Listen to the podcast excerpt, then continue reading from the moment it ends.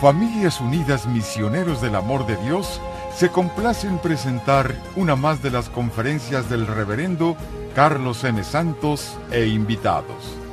Dispónganse a participar y disfrutar de estos mensajes de crecimiento espiritual, formación humana y superación personal.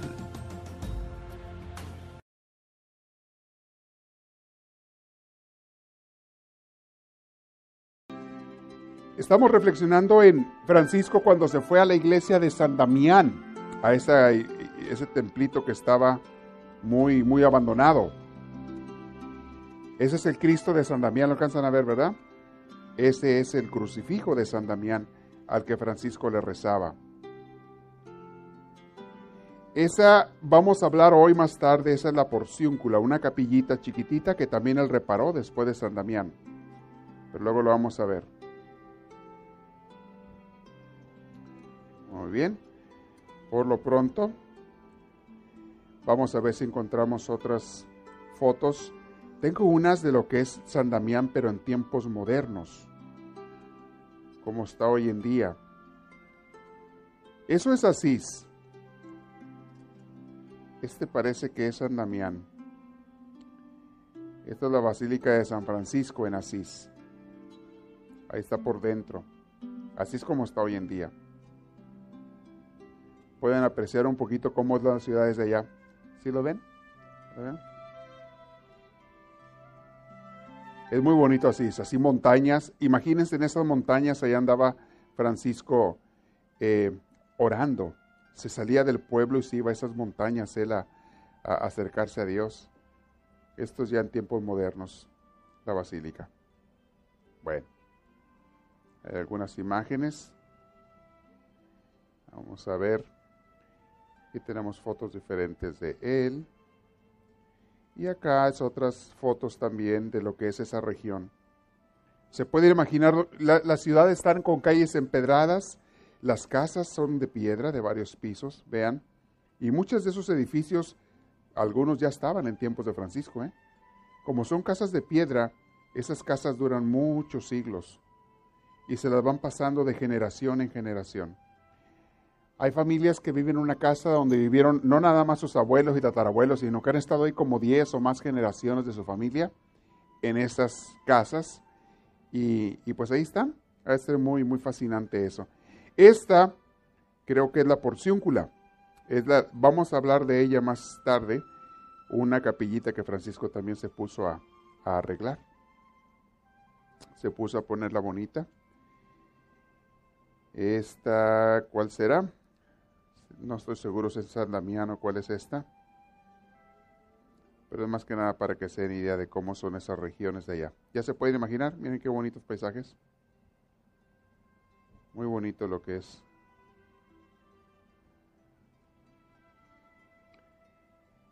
El área de allá. Esta me parece que es San Damián. Pero en tiempos modernos, obviamente ya le han puesto muchas cosas nuevas. Esta es la Basílica de Francisco, de San Francisco, ahí en casitas de esa región. Si quieren, mañana vamos para allá a pasear. ¿Quién se apunta? Ahí verán, sí, vamos, ok. Hay un tour que te dan muy hermoso, de, te llevan a ver todos los lugares franciscanos. De hecho, se hacen peregrinaciones desde aquí, que vas a conocer esos lugares franciscanos, toda la, el, el, el área, la región donde Francisco anduvo. Hoy en día hay muchos santuarios, hay muchos templos, lugares muy bonitos. Eh, uno de mis sueños es irme allí a hacer un retiro de un mes, un retiro de un mes con, con, la espiritualidad franciscana. Se me hace muy, muy fascinante. Así es que, si me dan permiso de un mes para allá? Ok. Lo llevo para cargar las maletas, ¿verdad? Alguien que vaya a cargar las maletas, muy bien. Es la idea. Así es que a ver si Dios quiere, si Dios nos lo permite. Ya estuve allá hace años, fui así, pero nomás un día. Y me quedé con ganas de más. Me quedé con muchas, muchas ganas de así de que, ay, fue una probadita para mí nada más un día. Porque en realidad esa vez fue un viaje que hicimos a Roma, a varias ciudades, pero estábamos en Roma. Y de Roma agarras un tour. Te lleva el autobús, allá pasas todo el día, te lleva a conocer algo, dos, tres lugares. No puedes conocer mucho en un día y luego ya regresas en la tarde. Pero yo quiero quedarme ahí, quiero quedarme un buen tiempo. Entonces Dios me lo va a conceder algún día. esperamos en Dios. es algo bonito. Muy bien, quería enseñarles porque cuando estemos hablando en el tema de Francisco de Asís, te ayuda a tener una idea de cómo era esa región, cómo es, porque no ha cambiado, la región está muy, muy parecida. Europa tiene esas ventajas que muchos de sus pueblos y regiones están hoy en día como estaban hace mil años o más. No ha crecido mucho Europa. Ciertas ciudades sí, ciertas ciudades principales, que si dices París, Roma, Madrid, eso sí han crecido mucho las ciudades, pero lo demás, los pueblitos y demás, se mantienen mucho como eran desde hace siglos, muchos siglos. Es, una de las cosas bellas de Europa que es muy tradicional, histórico, eh, muy romántico, tiene mucho arte, mucha arquitectura, mucho arte. Entonces la gente que le gusta el arte es algo hermoso. Bueno, ya vivía Francisco, Francisco de Asís. Voy a hacer un breve resumen de lo que vimos la última vez. Cuando Francisco está en la iglesia de San Damián, que él está allí, se queda impactado ante ese crucifijo que es de San Damián, que les enseña ahorita. Y se acuerdan la oración que le hace él, ahí la tengo ahorita proyectada. Cuando le dice, Señor, dame esos tres regalos, le dice, dame por favor la fe, la esperanza, la caridad, pero además te pido un cuarto regalo. ¿Cuál fue el cuarto regalo que le pidió? Quiero cada mañana, Señor, ¿ok? Quiero cada mañana conocer cuál es tu santísima voluntad. Ahí está. Quiero saber cuál es tu voluntad cada día. Bueno, junto con la entrega a Dios, mis hermanos, vienen los ataques del enemigo. Siempre que una persona se quiere consagrar a Dios, el enemigo va a atacar y no sabes cuándo, ni cómo, ni por dónde. Entonces Francisco al principio está muy en paz allí, pero luego se empieza a quedar él allí, oye la oración de, le habla el Cristo, le habla Jesús a través de ese crucifijo, le dice, Francisco, quiero que construyas mi iglesia, que la repares, está cayendo mi iglesia. Repárala, Francisco, mi iglesia está cayendo. Francisco entendió que se refería al templo de San Damián, pero Dios no le hablaba de eso. Dios le hablaba de la iglesia, iglesia. La estructura de la iglesia romana en ese entonces estaba tan corrupta, tan dañada, tan echada a perder, los obispos, los papas, todos tan echados a perder, tan alejados del Evangelio, tan alejados de Cristo, que Francisco no sabía en ese momento para qué lo llamaba Dios, pero el ejemplo de Francisco vino a convertir a muchas gentes a través de los siglos. A muchos obispos, papas y demás recibieron esta inspiración de Francisco eh, pero empezando por aquel entonces, vamos a ver más adelante cuando él tiene su encuentro con el Papa y cómo el Papa reflexiona y medita. Pero bueno, eso viene más adelante.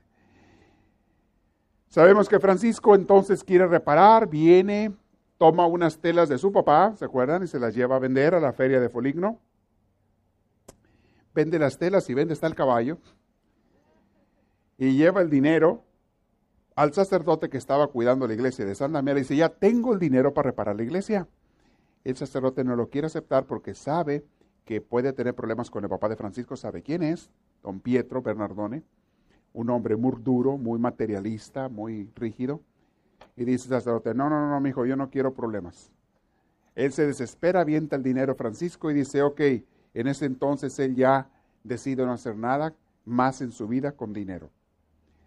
Y dice, bueno, me permite por favor quedarme aquí, le da permiso a de quedarse allí, por primera vez se queda a dormir ahí Francisco.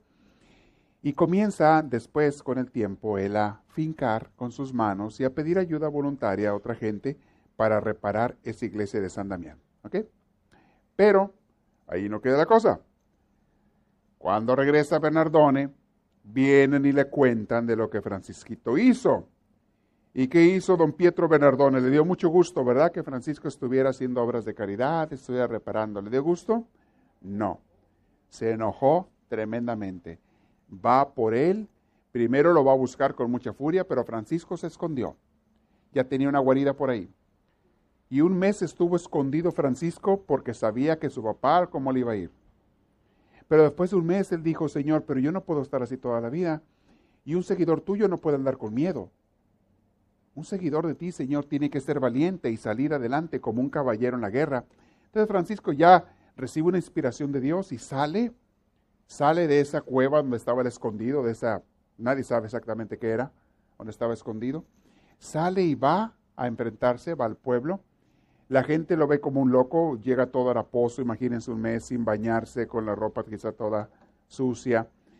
Y se empiezan a burlar de él y, y su papá cuando lo ve, lo agarra, lo pesca, lo agarra a golpes, azotes y demás, y lo encierra en el calabozo, muy enfurecido. Cuando estaba encerrado en el calabozo, en su casa tenía ellos en el sótano de su casa, tenían unas, unos calabozos donde los encerraba con llave y aparte le puso grilletes y le puso, lo amarró a la pared. Allí trató de convencerlo que dejara esas loqueras de andarse juntando con los pobres, con los miserables, de andar viviendo allá en el monte, de andarse quedando en otros lados. Pero Francisco le dice, papá, tú no me entiendes, yo estoy siguiendo a Jesús, estoy siguiendo a Dios. El Señor obviamente no lo entendió, él quería que su hijo fuera un hombre de negocios y pues bueno, se va eh, a sus negocios Pietro Bernardone. De repente él tiene que salir y se va y, y se lo encarga a su mujer, a la mamá de Francisco. Ahí te lo encargo. A ver si tú lo puedes convencer de que deje sus loqueras. La mamá, queriendo la paz en el hogar y con buena intención, va y trata, doña Pica se llama su mamá, va y trata de convencerlo a Francisco de que Francisco, por favor, pues mira, tu papá tiene algo de razón. No te quitamos que ayudes a veces a los pobres, pero eso de que te hagas un miserable tú, que andes todo andrajoso, que estés viviendo ahí en el monte, que son lo que eras, mijo, déjate de tonterías. Además, mira, con tu papá pues tienes un, un trabajo seguro, un futuro seguro. ¿Qué necesidad tienes de andar en esas cosas, mijo? Déjate de eso. Francisco la escuchó, como buen hijo a su madre, pero una vez que le tocaba hablar a Francisco, le dice, mamá, déjame te explico. Y le empieza a hablar con tal pasión del amor de Dios que él encontró para con Dios y de Dios para con él. Le empieza a hablar con tal amor que la empieza a convencer él a ella de lo que es enamorarse de Dios. Empieza ella a darse cuenta, a escucharlo, de ser la que hablaba primero, de repente empieza ella a ponerle atención y le empieza a encender esa llamita del amor en el corazón. Mis hermanos, cuando tú platicas con una persona que está enamorada de Dios y la escuchas con atención, si tú la escuchas, no confunda con una persona enamorada de la religión, es otra cosa. Hay gente que se enamora de su religión y te habla con pasión de su religión y a lo mejor te convence, porque todo el que habla con pasión de algo convence a otros.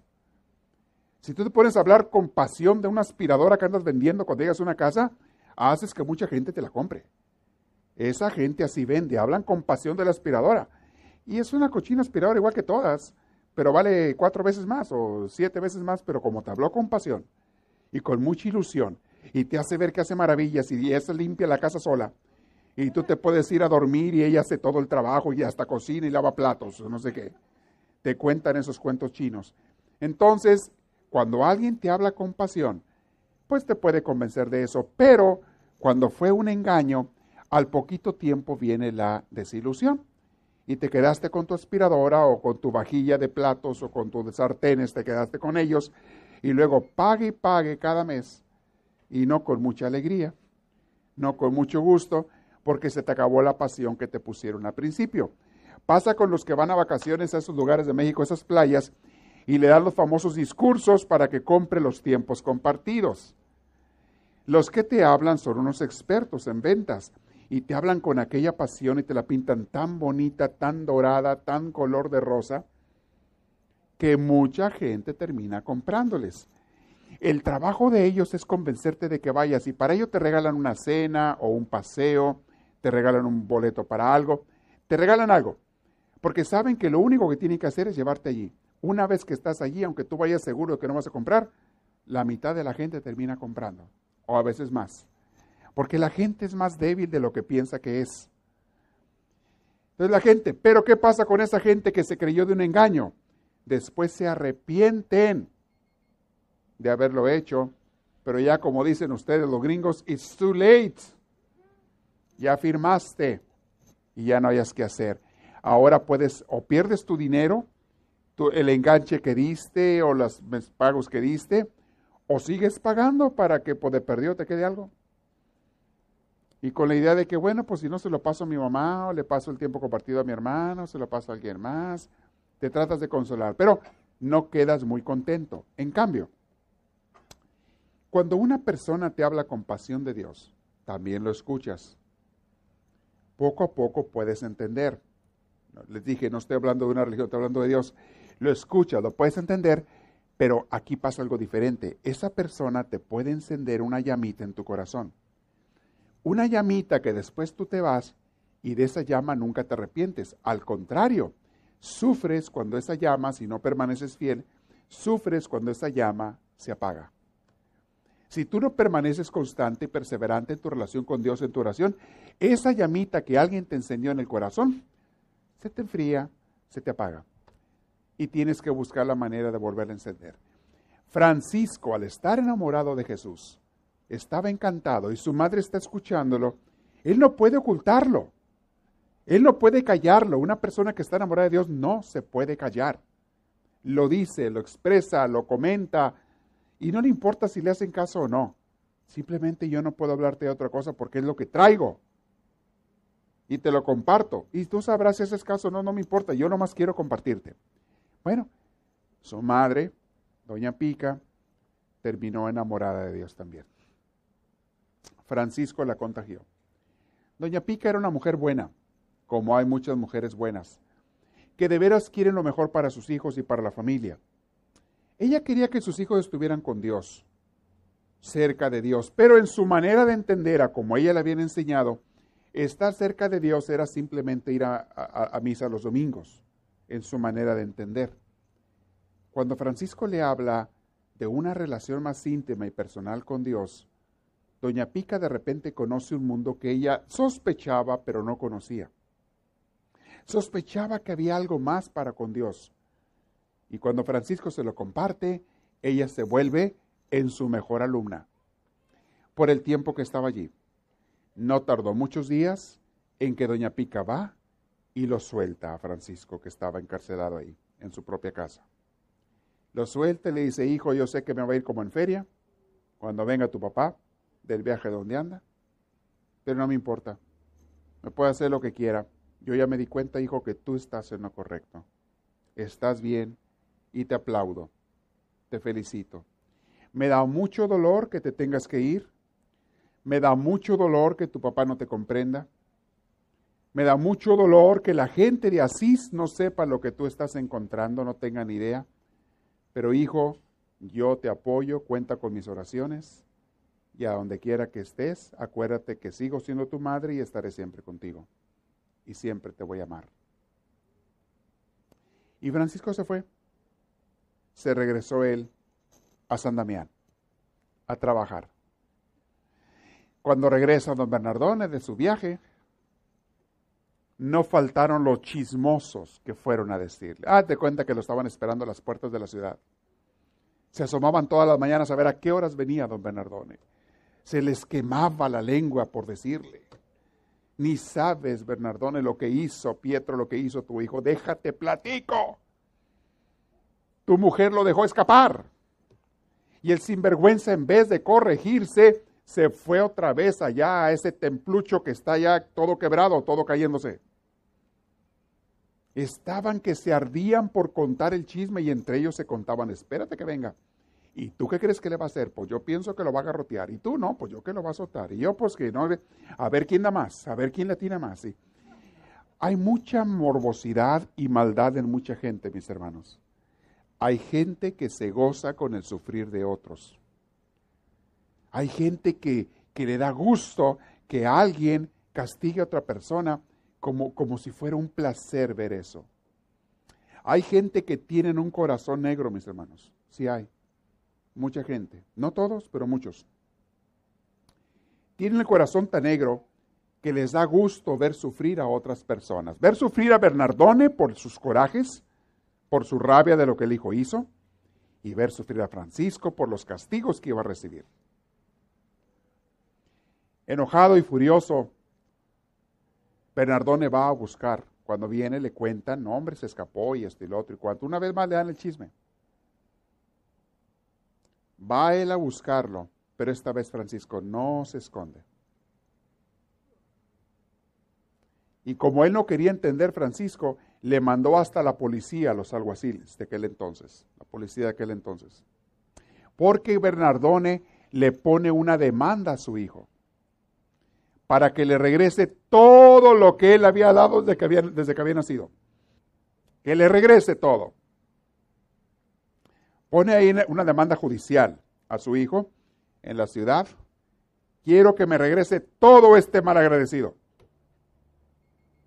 Llegan los alguaciles allá con Francisco, Francisco no se esconde, llegan los policías de aquel entonces que cargaban espadas o lo que fuera, y le dicen por ti para que te presentes ante el juez porque hay una demanda contra ti, para que respondas.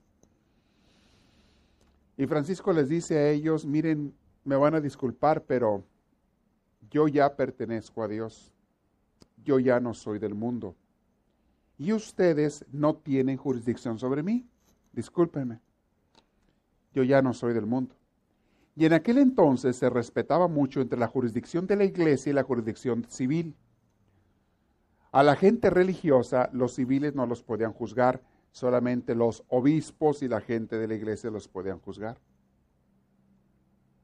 Entonces cuando dicen, pues sí, vive en un templo, vive acá en San Damián, y él ya se entregó a Dios, ya se ofreció, bueno, pues nosotros ya no podemos hacer nada regresan con Bernardone, le dicen no podemos hacer nada, don Pietro, porque ya está fuera de nuestra jurisdicción, su hijo, tiene que ir con el obispo, don Guido, se llamaba el obispo, y demándelo allá con el obispo. Y lo demanda. Y Guido, el obispo, acepta a mediar entre papá e hijo y manda a traer a Francisco. Dicen que cuando eh, Francisco oyó que el obispo le había mandado llamar, a Francisco le dio gusto, porque él, él tenía aprecio por el obispo. Dijo, ah, qué bueno, vamos a ver. Llega y se presenta ante él, y se presenta Bernardone, y toda la bola de chismosos, todo el pueblo ahí alrededor, en la plaza, afuera, afuera de la iglesia del templo, en la plaza, todo el pueblo de chismosos ahí, viendo, y estaba el obispo con sus ropajes reales y sus diamantes y piedras preciosas y telas de lujo y todo, presidiendo el juicio, y Francisco allí y Bernardone al lado. Y le dice el obispo a Francisco, Francisco, ¿cómo estás? Bien, su excelencia, le dice Francisco. Muy bien. Francisco, hay un problema aquí. Tu papá está exigiendo que le regreses todo lo que es de él, incluyendo el dinero de las telas que vendiste. Que le regreses todo el dinero, lo que haya, y pues lo que él haya invertido en ti. Y pues, ¿por qué no haces eso, Francisco? Mira, regrésaselo a tu papá para que él esté en paz, para que él esté tranquilo, para que él ya no tenga ningún pleito contra ti. Y a lo mejor hasta después te va a ayudar tu mismo padre, en fin si se reconcilian, si son amigos tú y él, pues oye, a lo mejor te ayuda y todo. Francisco lo estaba escuchando, viéndolo a la cara al obispo, mientras que Bernardone por allá a un lado estaba con la cabeza agachada. Francisco le escucha al obispo, ya que termina de hablar, le dice, sí, cómo no, le dice el obispo, todo lo que usted me dice se lo voy a dar a mi, papá y aún más, con mucho gusto permítame tantito. Y le da la vuelta al obispo y se mete a la misma palacio del obispo ahí atrás de él. El obispo y toda la gente se quedan extrañados. ¿Qué, qué trae este? ¿A dónde va? ¿O qué le pasó? Se mete, tarda un par de minutos y sale con sus ropas en la mano dobladas, totalmente desnudo, y llega y pone las ropas a los pies del papá y la bolsita de dinero, se la pone ahí arriba, y le dice, Pietro Bernardone, te entrego todo, todo lo que tú me has dado, hasta esta ropa que tú me proveíste. Te la entrego. No solamente eso, te entrego también el ser tu hijo, ya no soy más tu hijo, te entrego el apellido, es tuyo, gracias. Ahora tengo otro Padre, mi Padre Celestial. De hoy en adelante, ya no necesito que me des nada, muchas gracias, pero Dios va a proveer por mí todo y Él es mi nuevo Padre, Pietro Bernardone. Dice que el obispo se quitó la capa que traía ahí, fue y se la puso encima ahí para cubrirlo. Muchacho, te va a dar un resfrío aquí o te va a dar algo. No andes así. Y por ahí más tarde alguien le dio unos ropajes ahí simples, una vestimenta burda y todo. Le regresó la capa al obispo. Y Francisco en ese momento se fue. Se fue sintiéndose libre. Libre porque ya no tenía ninguna atadura con nada ni con nadie. Libre para ser total y perfectamente de Dios. Todo era para Dios. Ya nada tenía que preocuparle. Ya con nadie tenía que quedar bien. Y mis hermanos, cuando uno llega a esa libertad de que no tienes que quedar bien con nadie, es la máxima libertad. Cuando no te importa lo que los otros, si te quieren o no te quieren, si te dan o no te dan, si te aman o no te aman, mis hermanos, no hay cosa más hermosa que esa, esa libertad. De esa manera, Francisco salió y entregó todo. Vamos a ver unas frases, porque hay unas frases bien bonitas, como las escribe el padre Larrañaga. Vamos viendo. Cuando se encuentra allí con el obispo y con su papá. Aquí estamos viendo la bendición de la madre, su madre lo despide, con dolor y con lágrimas, pero sabiendo que su hijo está bien, ella lo deja ir a su hijo y le da tanta alegría a la madre que su hijo ame a Dios. Aquí está el capítulo que dice, solo de Dios recibo órdenes. Cuando van y le dicen, dice, yo ya ahora todo soy de Dios. Vean las palabras de él a, a, Pietro Bernardone cuando la primera vez que fue a buscarlo, o sea, cuando antes del juicio. Él le contestó, Meser Pietro Bernardone, no hay para mí otro Señor sobre los horizontes del mundo, sino mi Señor Jesucristo. Solo de Él recibo órdenes. Eso fue lo que le dio mucho coraje a Pietro Bernardone y va y lo demanda. Y bueno, así va y se presenta. Aquí está cuando todo así se presentó ante la plaza para el juicio, cómo el obispo lo recibe a Francisco.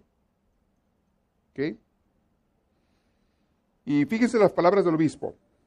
Hijo mío, una gran preocupación no exenta de amargura ha anidado en el corazón de tu padre.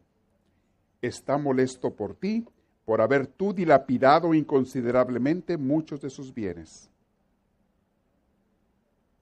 Es cuando Francisco le dice, aquí está, hizo una pequeña reverencia, y pidiendo autorización para retirarse, se metió a la casa y fue ya, entregó todo, salió desnudo y entregó todas sus ropas y se va. La escena está bien bonita en esa película de Francisco de Hermano Sol, Hermana Luna, donde está toda la gente. ¿Quién vio esa película? Bien poquitos. Los que no la han visto se les aconsejo que la vean. Es una película hermosísima, Hermano Sol, Hermana Luna. Es de Francisco de Asís.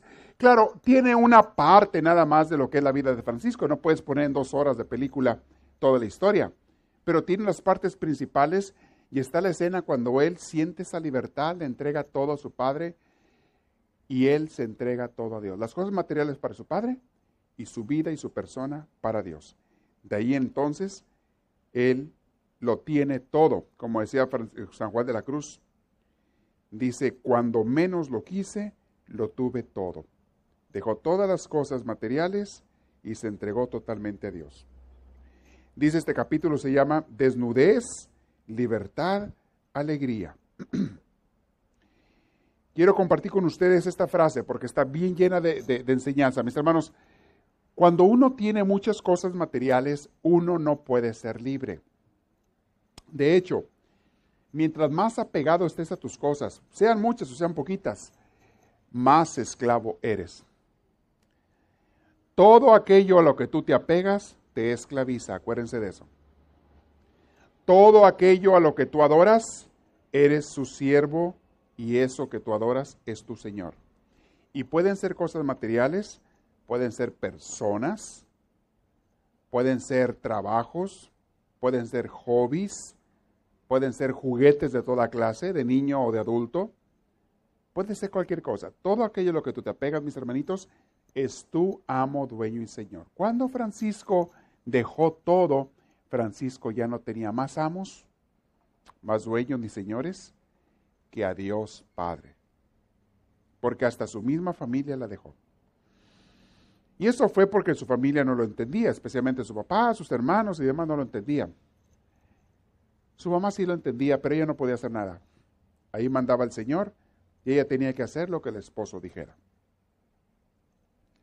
Era el hombre más libre del mundo.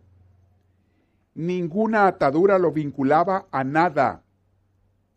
Nada podía perder porque nada tenía. Mis hermanos, la gente se preocupa mucho por no perder cosas, pero no las perderías si no las tuvieras. No te preocuparías si no las tuvieras. ¿A qué temer? ¿Por qué turbarse? ¿Acaso no es la turbación un ejército de combate para la defensa de las propiedades amenazadas? Al que nada tiene y nada quiere tener, ¿qué le puede turbar? ¿Qué le puede turbar, mis hermanos? El hermano no tenía ropa, comida, techo, no tenía padre, hermanos, madre, no tenía prestigio, estima ciudadana, amigos, vecindario. Y allí en la tierra despojada y desnuda, nace y crece alto el árbol florido de la libertad. El pobre de Asís, por no tener nada, no tenía ni siquiera proyectos, fíjense, qué interesante, ¿eh? no tenía planes, porque no podía tener planes. Estaba su vida en una transición, en un cambio. Hay veces, mis hermanos, cuando pasan ciertas tragedias en tu vida o ciertas cosas muy fuertes, ni siquiera puedes hacer planes. No, no sabes qué va a pasar mañana, ni pasado, el próximo año. Y en ese momento lo único que te queda es tirarte en los brazos de Dios. Lo que Dios quiera. Yo no puedo hacer nada ante esta situación. Así estaba Francisco. Y mis hermanos, muchas veces cuando estamos más hundidos y más caídos, es cuando estamos más cerca de Dios. Y cuando nos sentimos más seguros en nuestras propiedades, posesiones o nuestra autoestima, en nuestras grandezas propias, cuando más seguidos nos sentimos, seguros nos sentimos, es cuando más lejos estamos de Dios, muchas veces. No es que sea malo sentirte seguro, lo malo es que eso es una gran tentación para no buscar a Dios. Y por eso Jesús decía, nadie puede servir a dos amos. Nadie puede servir a Dios y al dinero, porque el dinero te da una cierta seguridad, te da unas ciertas garantías, te da una cierta protección, te da una cierta autoestima y sentimientos de grandeza. Y tú no puedes tener a Dios como Dios y al dinero como tu Dios también. No es que sea malo tener dinero, yo les he dicho, ojalá que todo el mundo fuera millonario. Qué padre que todos fuéramos, pero que usaras el dinero como debe de ser, como un instrumento, una herramienta nada más, pero nunca le entregues tu corazón a él. El dinero puede ser un gran siervo, pero es un terrible amo. Oílo bien. Si lo usas como tu siervo, es un gran siervo para que te sirva el dinero para que lo uses con, con el Espíritu de Dios, como debe de ser. Pero si el dinero es tu amo, es un amo muy terrible, muy esclavizador y muy destructor. Sobre todo, destruye tu alma. También por eso decía Jesús, es más fácil que un camello pase por el ojo de una aguja a que un rico que entre en el reino de los cielos. Aquellos de ustedes que quieren ser millonarios y sacarse la lotería, yo creo que deben darle gracias a Dios de que no se la hayan sacado. ¿eh? Porque a lo mejor Dios te está protegiendo de un mal muy, muy grande. Que uno no lo ve, pero te está protegiendo. Y no siempre que pierdes algo es para tu mal. Muchas veces es para tu bien. Gente, se los he dicho en otras ocasiones, que han perdido sus casas por primera vez en muchos años comienzan a respirar la libertad. Oye bien lo que te voy a decir. perdieron sus casas por la economía o lo que sea. Pero eran casas que los tenían esclavizados, trabajando a los dos a veces hasta doble turno, para poder completar los pagos y tanto gasterío que había en esa casa. El día que la perdieron, se fueron a vivir un departamento donde pagaban la cuarta parte de lo que pagaban por su casa. Y no se tenían que preocupar de andar pagando impuestos ni de hacerle reparaciones mayores al edificio. Comenzaron muchas gentes a descansar, aunque hubo quienes no lo vieron así. Pero Dios te estaba dando una gran libertad. No es que sea malo tener casa, si la puedes tener, qué bueno, adelante. No es malo, pero que no sea tu Dios la casa. Que Dios sea tu Dios y Él te diga sí o no y cuándo sí y cuándo no. Porque nadie es más libre muchas veces, mis hermanos, hasta para moverse de un lugar a otro que el que no tiene una casa propia. Una casa también te esclaviza. El trabajo la conseguiste porque quedaba eh, cerca de tu trabajo y el día que te cambiaron a 20 millas más allá y tú estás con la casa pagándola, ya no puedes cambiarte simplemente al departamento de allá. Ahora tienes que manejar 20 o 30 millas o más por la dichosa casa. Pero tu trabajo ya está lejos. Y hay gente que se pasa cuatro horas al día en las autopistas, tres, cuatro horas o a veces hasta más al día en las autopistas, porque la casa está en un lado y no la pueden soltar porque la están pagando en su casa. Y el trabajo está en otro lado muy lejos. O las escuelas de los muchachos cuando se van al colegio. O otra cosa. Y el vivir muchas veces en departamento te da la libertad de que hoy estoy aquí y el próximo año si quiero me voy a otro lado. Entrego y rento en otro lado. Te da una libertad tremenda el rentar que no te da el tener casa. No estoy diciendo que sea mejor ni peor, simplemente te digo los pros y los contras de una cosa y otra. No te quejes siempre de no tener una casa o de no tener un carro que tienes que batallar para pagar, en fin. Hay de todo. Es un pobre lanzado, estoy leyendo de Francisco. Es un pobre lanzado, no tiene ni proyectos por una fuerza superior a un camino que nadie ha recorrido todavía, sin tener seguridad de, éxito final y sin saber qué riesgos le esperan en la próxima encrucijada. Sin saber qué le espera. No sabía Francisco. Por no saber nada, ni siquiera sabe de qué manera ser fiel a Dios al día siguiente. Porque cuando una persona se entrega totalmente a Dios, no sabe ni siquiera qué te va a pedir mañana pero estás dispuesta, dispuesto a lo que Él quiera. Le basta con ser fiel minuto a minuto, abrir un camino paso a paso, golpe a golpe, sin saber cuál será el paso siguiente a dar. Mis hermanos, hay veces que ah, un tiempo atrás yo me desesperaba un poquito con Dios en mi oración diaria, porque le decía, Señor, ¿qué quieres que haga después? O sea, ¿qué sigue aquí? Y a veces no me contestaba, a veces no me contesta. Y me dice, simplemente quiero que hagas cada día lo que debes de hacer. Como sacerdote, como pastor de la comunidad, sirve a la gente el día de hoy. El mañana yo me encargo. Y eso no significa que no haya planes para el futuro. Tenemos planes y proyectos y a dónde va la iglesia, claro que sí. Pero es estas cosas en que tú le preguntas a Dios, Señor, pero en esto, ¿qué quieres?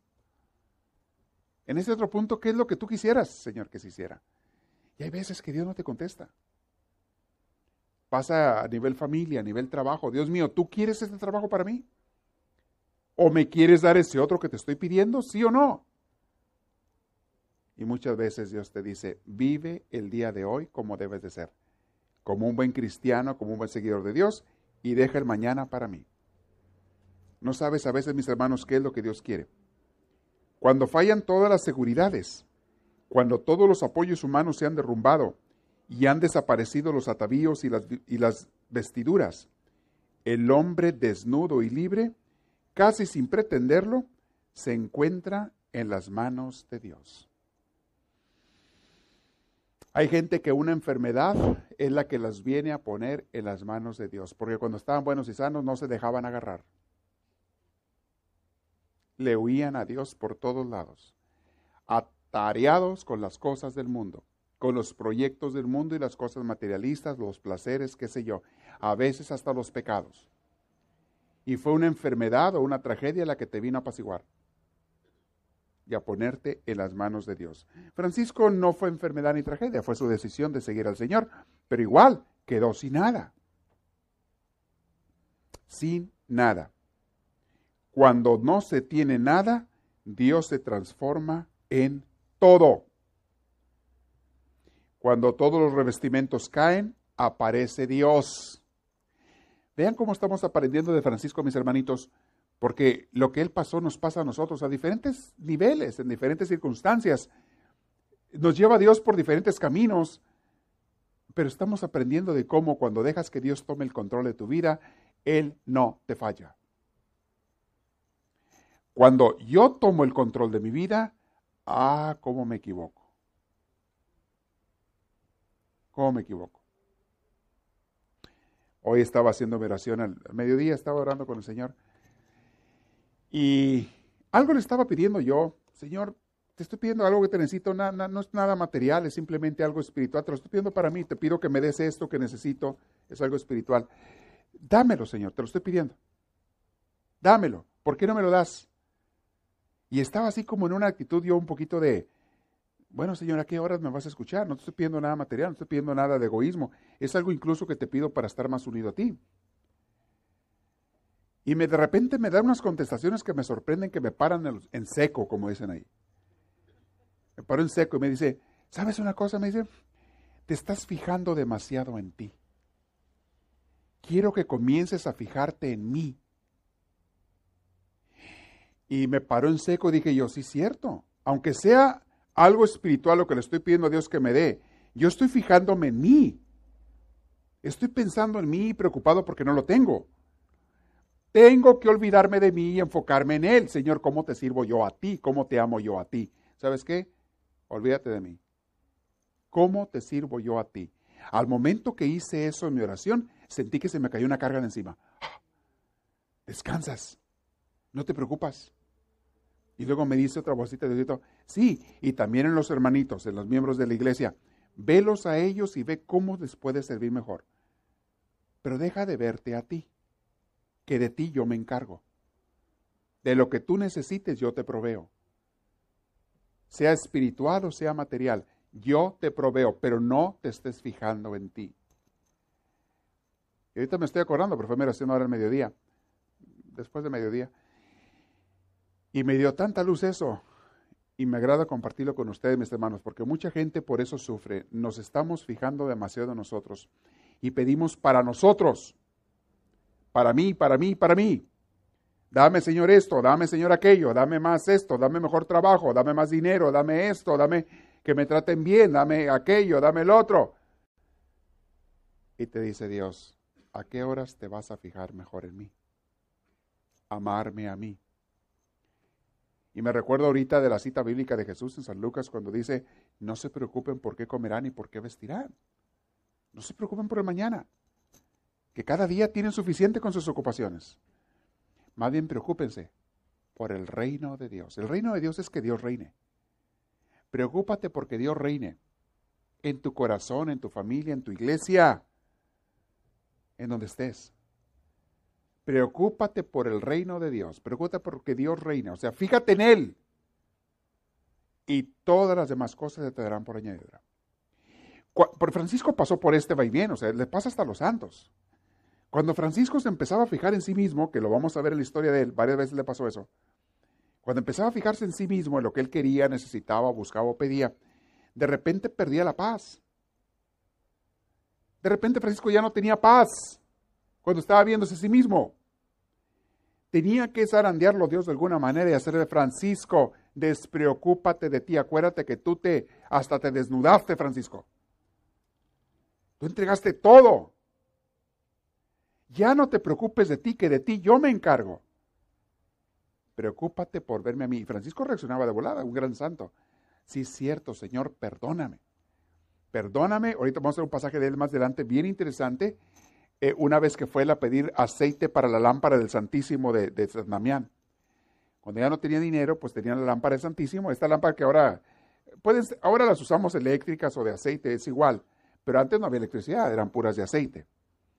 Entonces tenía que ir a buscar porque esa lámpara pues tiene que estar prendida cuando está, para recordarnos que está Santísimo, ahí. Y tuvo un incidente bien interesante, Francisco, lo vamos a ver en la próxima, cuando se encuentra con sus amigos, sus viejos amigos. De repente le pega una vergüenza grande a Francisco, pero se da cuenta que eso era puro ego. Puro fijarse, esa vergüenza era puro ego. Vamos a ver eso más adelante. Mis hermanos, hasta los santos les pasa, por eso aprendemos de ellos. A diferentes niveles, claro, pero hasta ellos les pasa que a ratos se les olvida caminar con Dios como quisieran. No dejan de hacer las cosas buenas, pero acá en su interior, en su corazón, a veces uno se distrae y se te olvida lo que tienes que hacer. Y necesitamos que alguien nos lo recuerde. Más tarde que aparezca Clara en la historia de Francisco, va a aparecer Santa Clara. Clara al principio fue una alumna atentísima de Francisco. Ella aprendió a ser una gran santa de Francisco. Pero después cuando pasan los años, había veces que Clara le jalaba las orejas a Francisco. Era Clara la que decía, Francisquito, te, está olvidando lo que tú mismo nos enseñaste. Te estás apegando a cosas cuando tú mismo nos enseñaste a desprendernos de todo. Y Francisco entendía, decía, gracias Clara, gracias por recordármelo porque se le olvida uno. Es cierto, gracias. Entre los santos, mis hermanos, se ayudan unos a otros, es algo bien hermoso. Se ayudan a crecer, se ayudan a caminar, se ayudan a, a, estar más cerquita de Dios. Y acuérdense que una, una lumbre, un leño encendido, prende a otro que se está apagando. Y si los dos están juntos, prenden una lumbre tremenda. Y si no son dos, sino cuatro, cinco, diez leños prendidos, la lumbre es más grande. Y no dejan que uno se apague. Aquel, solamente se apagan los que se retiran de la lumbre. Si un leño dice, yo me retiro porque yo tengo mi lumbre propia, no necesito más, y se retira por allá, se va a apagar ese leño. Y ni da lumbre ya, ni le dan tampoco. Y eso pasa con gente que se va de la iglesia. La iglesia es una lumbrera, mis hermanos, del Espíritu de Dios, del Espíritu Santo. Nosotros somos los leños. Y unos a otros nos encendemos, nos prendemos, nos motivamos, nos ayudamos.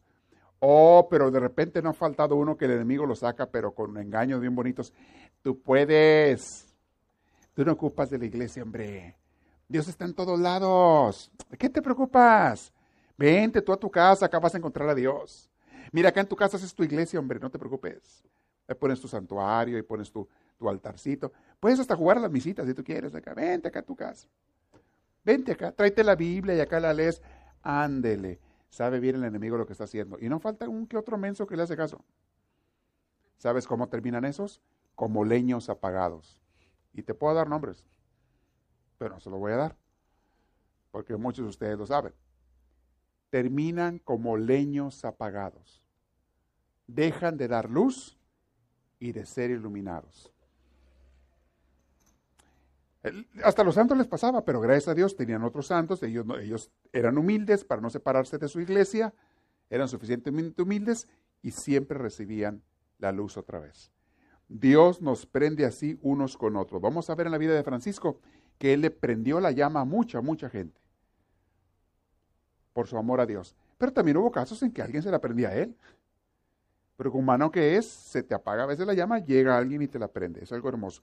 O el aceite se te acaba y alguien te, te tiene que pasar aceite. Hay gente que se agota a trabajar, se agota en el caminar con Dios. Hay gente que de repente pierde el entusiasmo que tenía antes se le acaba el aceite y hay que rellenarlo. Ahí es donde entran, por ejemplo, los retiros, las meditaciones, los estudios, estas mismas clases, te están llenando la lámpara de aceite.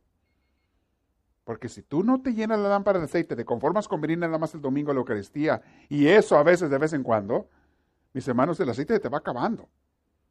No solamente te apartas de la luz, pero a veces aunque estés junto a los, leños ardientes, ante las lámparas encendidas, si tú no tienes aceite, ¿qué van a prender?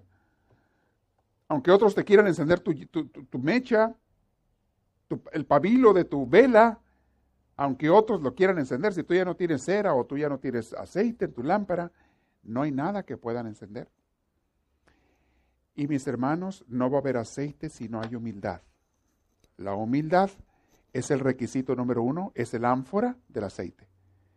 Para que tu corazón, tu vida pueda recibir el ánfora de tu vida puede recibir el aceite de Dios, que puede luego ser encendido en la fe, en el calor espiritual, en el estar unidos a Dios. Para que tú tengas eso tienes que tener humildad. Dios nunca le va a dar aceite a los soberbios, a los creídos, a los sangrones. ¿Por qué le va a dar a alguien que dice que no necesita? Hay gente que se le sube el orgullo. Yo no necesito, yo me la sé de todas, todas. Ay, son los favoritos del diablo. Qué redonditos caen, mira, como leños de esos que tumban los leñadores. Grandotes, grandotes, grandotes el arbolote, le meten la sierra por abajo. Lo Nomás ves el arbolote que viene así para abajo. Hasta un ruidazo hace cuando caen. ¡Ah! Levantan un terregal. Así hay gente que se cae. Que en la iglesia llegaron a ser robles grandes. Y los he visto caer, mis hermanos robles grandes llegaron a estar en la iglesia porque Dios los alimentó mucho, porque recibieron bastante, porque fueron, fueron, fueron eh, fieles por un tiempo, fueron humildes por un tiempo, recibieron mucho aceite, mucho material, crecieron como grandes robles, pero un día el orgullo los separó de Dios, el orgullo los separó de la iglesia. Vino el demonio con su serrucho mecánico, más por abajo, y el arbolote así muy parado, muy confiado, nomás se fue para abajo. y en su caída le hizo daño a otros árboles más pequeños. Hasta aplastó árboles que apenas empezaban a crecer. Eso pasa en la vida espiritual, mis hermanos. Y les digo, porque lo vamos a ver en la vida de los santos, lo vamos a ver en muchos lugares, lo vemos en la iglesia siempre. Tengan cuidado, porque siempre hay dos luchas en tu vida, Dios y el enemigo y tenemos que darle siempre de nuestra parte el gane a Dios, pero no podrás estar lleno de Dios si no hay la humildad y la obediencia. Tenemos que tenerla. Entonces Dios mantendrá tu llama encendida. Y no solamente la tuya, sino que tú vas a prender las llamas de otros. Así como Francisco prendió la llama de su madre. Él la hizo que se enamorara de Dios. Ya no sabemos de su madre después de esa ocasión que se va de la casa Francisco. Ya no vuelve a aparecer en la historia porque los libros no escriben sobre ella los autores pero estamos seguros que fue una gran santa y que murió como una gran mujer de Dios porque Francisco le prendió la mecha a ella, le enseñó. Fíjate lo que dice aquí. Cuando todos los revestimentos caen, aparece Dios. Cuando desaparecen los amigos, traicionan los confidentes, el prestigio social recibe hachazos, la salud le abandona, aparece Dios. Cuando todas las esperanzas sucumben, Dios levanta el brazo de la esperanza. Al hundirse los andamios, Dios se transforma en soporte y seguridad. Solo los pobres de espíritu, se refiere a eso. Solo los pobres de espíritu poseerán a Dios. Lo dice Jesús en Mateo 5. Bienaventurados los pobres de espíritu, porque de veras van a poseer a Dios. Tienes que ser humilde, esos pobres de espíritu, ser humilde. Bienaventurados. Esos sí van a tener a Dios. Al tener a Dios, Francisco lo tuvo todo, pero para tener a Dios tuvo que dejarse, tuvo que despojarse de todo. Dios no puede entrar en una casa que ya está llena de triques. Es como querer meter un carro en un garage que ya está lleno de carros y de triques y de cochinadas. ¿Cómo lo metes? Hay mucha gente que su garage así lo tiene. El carro nunca entra. Lo hicieron para el carro, pero el carro nunca entra. Está lleno de ropa sucia de máquinas viejas que ni usan, de herramientas tiradas por todos lados. No estoy hablando el de ninguno de ustedes, claro que no, ¿verdad que no? Nadie de ustedes, no, no, no es que haya visto alguno, ¿verdad? Fierros viejos, telarañas, tierra por todos lados y las lavadoras por allá rinconadas también. Todo ahí en el garage, menos los carros para los que se hizo. Los carros se quedan en el sol allá afuera. Dios no puede entrar a ti, a tu corazón, si tu corazón está lleno ya con otros amores. Oílo bien. Hay amores que no le dan lugar a Dios. Hay apegos, hay dependencias, o peor, a veces hay pecados que uno acepta que no dejan que Dios entre a tu corazón. Y es algo para meditar que todos tenemos que hacer algo interesante para meditar. Dios no puede entrar donde ya está lleno. Hay que vaciarlo y Francisco lo reconoció, se dio cuenta, instintivamente o por inspiración de Dios. Pero Dios lo hizo desprenderse de todo para que tuviera Dios. Ahora, no tienes que hacer lo que Francisco hizo de dejar las cosas materiales, pero sí tienes que desprenderte en tu corazón de ellas. Usarlas mientras las tienes, pero no estar apegado a ellas. Bienvenidas cuando vienen y venidas cuando se van. Que Dios las bendiga. Francisco empezó una, una vida eh, simple. Cuando sale de Asís, después de este eh, despido, digámoslo así, de, de su padre y demás, cuando sale, comienza a vivir de una manera muy simple, muy sencilla, muy libre, muy feliz y comienza a experimentar cosas nuevas que antes nunca había experimentado. Y eso es lo que vamos a ver ahora en la siguiente clase. ¿Qué pasa con Francisco cuando sale? ¿Cómo empieza a cambiar su forma de ver las cosas? Porque ya ni siquiera ve las cosas igual que antes.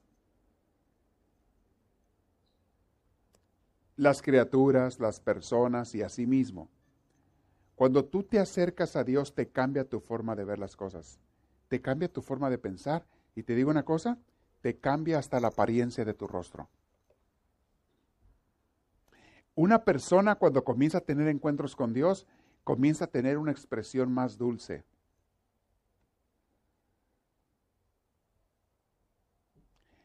No se te quita lo feo necesariamente, ¿verdad?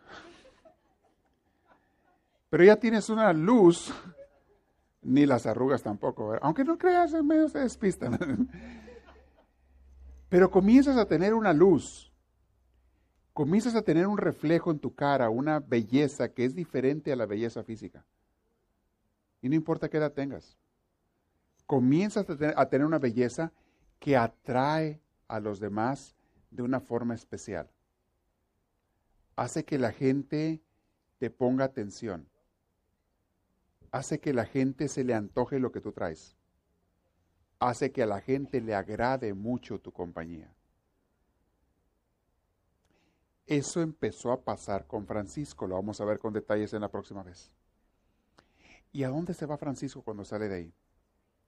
Oh, porque le empezaron a venir otras pruebitas muy interesantes. Y en todo Dios lo iba formando.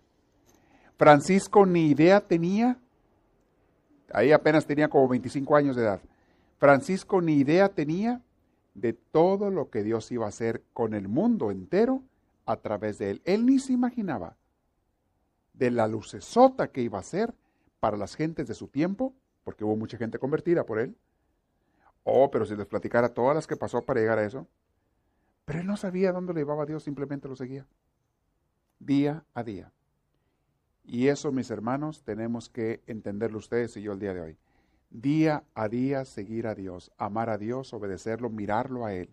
Deja de verte a ti mismo, comienza a ver a Dios y Señor, ¿cómo te sirvo hoy? Y cuando ves a Dios, ves también a tus hermanos, porque en ellos está Dios.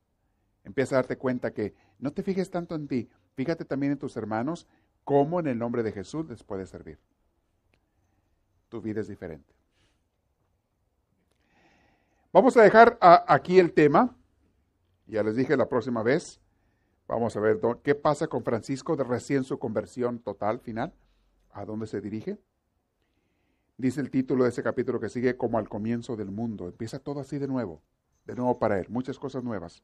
Nos quedamos en la locación 1253 y quiero que lo meditemos en la próxima. Estamos aprendiendo bastantes cosas con Francisquito. Es el tiempo de las preguntas. Si alguien tiene preguntas, comentarios, lo que sea, ese momento le van a arrimar el micrófono. Aprovechen. ¿Les sirve que esté proyectando allá las notas o no? Las, escritas. ¿Sí les ayuda o no? ¿Seguros? Ah, bueno. Ustedes también tomen nota, traigan su cuaderno. De repente ves una frase que te llega a ti, anótala. Una frase o que la escuchas, una enseñanza, anótala. Vayan haciendo su cuaderno de crecimiento espiritual, su escuela espiritual. Todo el mundo tiene un cuaderno. Yo cuando estaba estudiando en el seminario tenía mis cuadernos, muchos, y estaba, tome y tome notas, junté alteros de cuadernos de todo lo que eran mis notas, de lo que iba aprendiendo por materia, por clase, pero también en mi vida espiritual.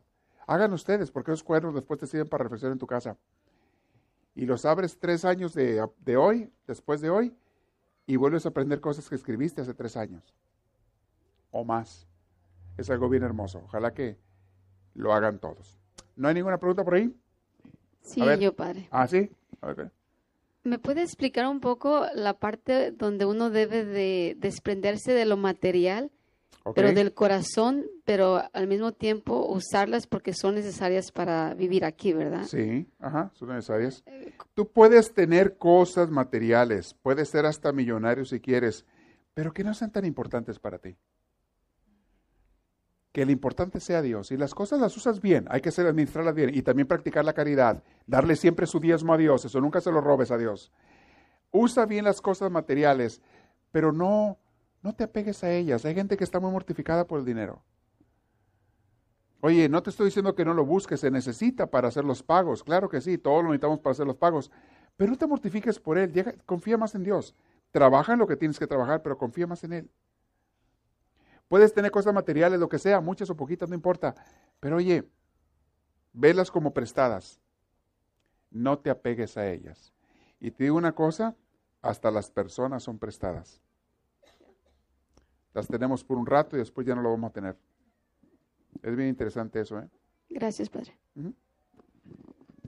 Esta es la pintura que ponen siempre para eh, cuando él recibe las llagas, las estigmas. Ponen esa pintura de Francisco. ¿Alguien tiene otra pregunta? Sí, acá está una. Muy bien. Eh, más adelante vamos a ver, vean esa pintura que está ahí. Más adelante vamos a ver un encuentro que tiene él con las aves. Hubo un hecho milagroso muy, muy bonito. Pero eso viene más adelante. Pero lo pintan con esas, mucho con las aves. Miren, ¿lo ven? Ahí. Sí, Carmen. Este, padre, yo le quería preguntar, ¿cómo pedirle a Dios pero sin pedirle para uno? No entendí muy bien eso. Oh, cuando ya no te fijas en ti, te fijas en los demás. Cuando el centro de tu vida dejas de ser tú y es Dios y los demás. Porque la mayoría de la gente somos bien egoístas y egocéntricos. Todo lo que pedimos es para mí, para mí, para mí, para mi familia, para mí, mi familia, mí, mi familia, mí, mi familia, mí, mi familia. Oye, oye, oye. ¿Y a qué horas te fijas en Dios, en lo que Él quiere, necesita y le gusta? ¿Y a qué horas te fijas en los demás? Somos puro mimi. Eso no te permite ser una persona divina, ¿eh? El estar pensando nada más en ti. Porque Dios no está pensando en Él, Dios está pensando en ti. Y si vamos a ser como Dios, tenemos que estar pensando en los demás. Ok, entonces como yo a mí, yo a mí, me gusta pedirle este, que me dé mucha paciencia, que me dé sabiduría, pero entonces, ¿cómo? Entonces, ahora Pídeselo, pídeselo, pero rápido y pasa lo que sigue. Pero oh. ¿cómo te sirvo a ti, Señor? Sí, pídeselo. Yo también se lo pido. Pídeselo, pero no te quedes en eso. Señor, ¿por qué no me das la paciencia? Señor, ya te he dicho tantas veces, ¿y por qué no me la das? Dame paciencia, pero ya, ¿y cuánto vez? Así estaba yo ahora. Así estaba yo ahora en mi oración. ¿Por qué no me das esto y esto? Y me dijo, deja de estarte fijando en ti. Y fíjate en mí. Entonces, ¿está bien pedir los dones espirituales? Claro que sí, pero no te quedes ahí. Ya, pásalos y concéntrate cómo servir a Dios, cómo amarlo en este momento, el día de hoy, como quieres, Señor. Adiós, mis hermanos. Ok, la otra pregunta es, usted dice que mm, si estamos ocupados con nuestra casa llena de cosas que no nos sirven, ¿cómo va, exacto, cómo va a entrar Dios? Entonces, ah, como un ejemplo para despojarse de todo ese tilichal que está adentro, un ejemplo... Este... Yo creo que es lo mismo, si tú pones tu vista, tu corazón y tu atención en Dios, ya no te interesan esas cosas tilichales o sea, de tu corazón, empiezan a salir. Ningún objeto material debe de ocupar tu corazón. Debes de amarlos con el corazón a todas las criaturas. Ámalos con el corazón, pero no los metas a que vivan adentro de tu corazón. Que adentro solamente viva Dios. Entonces, cuando Dios es el que vive adentro de ti, puedes amar mejor a las otras personas, a tus hijos, a tu esposa, a tu marido. Puedes amarlos con el corazón porque Dios está allí, pero no los metes a tu corazón a que ocupen el lugar de Dios. Es diferente. Mucha gente dice, te llevo en mi corazón. Te quiero tanto que estás adentro, llenas mi corazón. Pues ya lo estás diciendo. Quiere decir que ahí Dios no llena tu corazón y Dios no es el que, el que llevas adentro. Porque Dios es el que debiera llenar nuestro corazón. Y si Dios llenara tu corazón, eso es lo que a lo que llegan los santos. Si Dios llena tu corazón, el mío, el de todos nosotros, ahora sí vas a amar, pero de veras, a todos los demás. Con un amor divino, con un amor incondicional, con un amor sumamente servicial. Ahora sí los vas a amar. Fíjense, eso, yo no lo sabía. Ahorita Dios me lo está diciendo conforme se estoy diciendo a ustedes. A mí me enseña mucho Dios cuando lo estoy predicando a ustedes. Ahorita me lo está diciendo esa idea. Y yo lo estoy hablando y yo me estoy asustando de lo que estoy hablando y estoy aprendiendo mucho. Yo no sabía eso, nunca lo había pensado así. No metas a nadie a tu corazón más que a Dios. Y desde allí Dios y tú van a amar a todos los demás. De una cosa, ni al marido. El marido no debe de ser el que está dentro de tu corazón, ni la esposa, ni los hijos. Que qué fácil es meter a los hijos al corazón y llenarse uno de ellos. Y Dios, ay, a ver si el domingo lo alcanza. Si tengo tiempo, si no, no, un rato. Ah, ah. Ni siquiera tus hijos deben de estar en tu corazón, solamente Dios. Debe ser la casa de Dios. Tu corazón tiene que ser un templo, un sagrario. San Pablo lo dice. Un templo, un sagrario para Dios. Y lo repito para que lo entiendan. ¿Qué quiere decir? Que no voy a amar a mis hijos. No, no, no, al contrario. Ahora los vas a amar más. Al contrario, que si los tuvieras adentro de tu corazón. Porque cuando tú los metes a tu corazón, tu amor es tan carnal, es tan imperfecto, es tan mundano, que, les das y no les das, les das y les quitas, les, eh, los amas y los pellizcas y, ahorita estás con ellos, de rato los pateas. Y, eh, es un amor tan, tan imperfecto cuando los tienes adentro de tu corazón. Pero cuando el que está dentro de tu corazón no son ellos, sino Dios, ah, cambia toda la cosa. No metas a nadie a tu corazón más que a Dios. Y desde allí Dios y tú van a amar a todo el mundo. Es una enseñanza que me acaba de dar Dios aquí ahorita conforme la estoy diciendo. Yo no la sabía. Me lo está enseñando Dios a mí también. Y me está dando muchas luces ahorita al predicarles eso. Porque varias veces en mi vida he tratado de meter a personas en mi corazón que no eran Dios. O cosas en mi corazón que no eran Dios. Y cosas buenas, no malas. Personas buenas, no malas. Pero yo inconscientemente les estaba dando yo el lugar de Dios. Ustedes y yo vamos a salir bien enseñaditos esta noche, mis hermanos. Bien enseñaditos.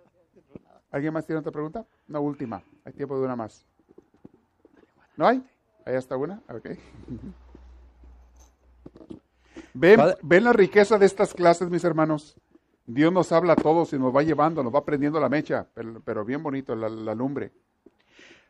Hay, una parte en Mateo que dice, donde dice a Jesús, todo lo que pidas en mi nombre. Ajá. Y luego después dice... Todo lo que pidan en mi nombre. Ajá, todo lo que pidas en mi nombre se te dará, se te dará, ¿verdad? No eh, dice pidas, dice pidan, está hablando en oh, plural. Ajá.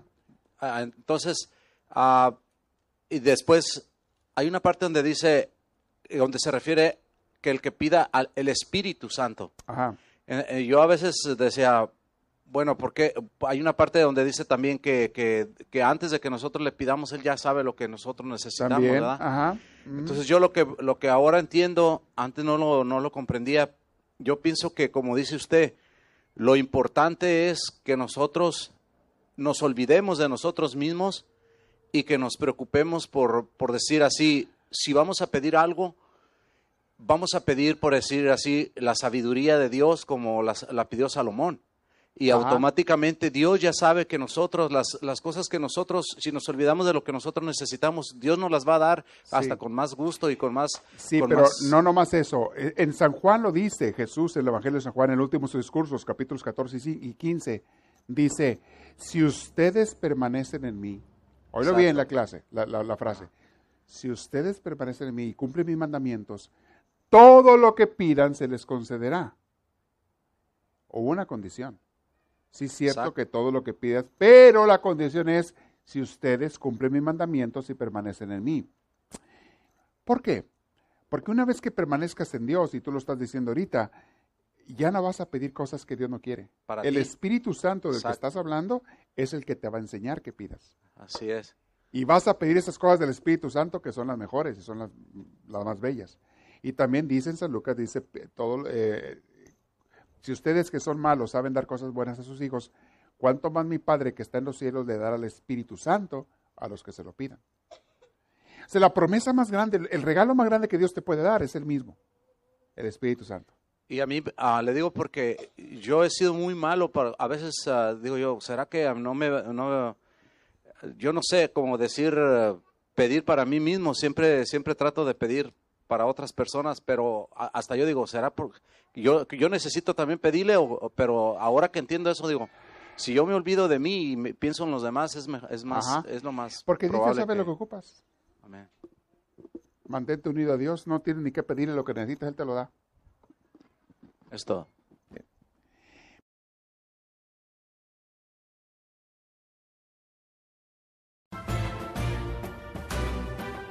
Esperamos que esta reflexión les haya fortalecido en su progreso y crecimiento, tanto humano como espiritual. Para pedidos de CDs o más información, escríbanos a los Estados Unidos al PO Box 1000, Anaheim, California. Código postal 92815. Que Dios les bendiga y les conceda una vida llena de su gracia, su espíritu, su gozo y su paz.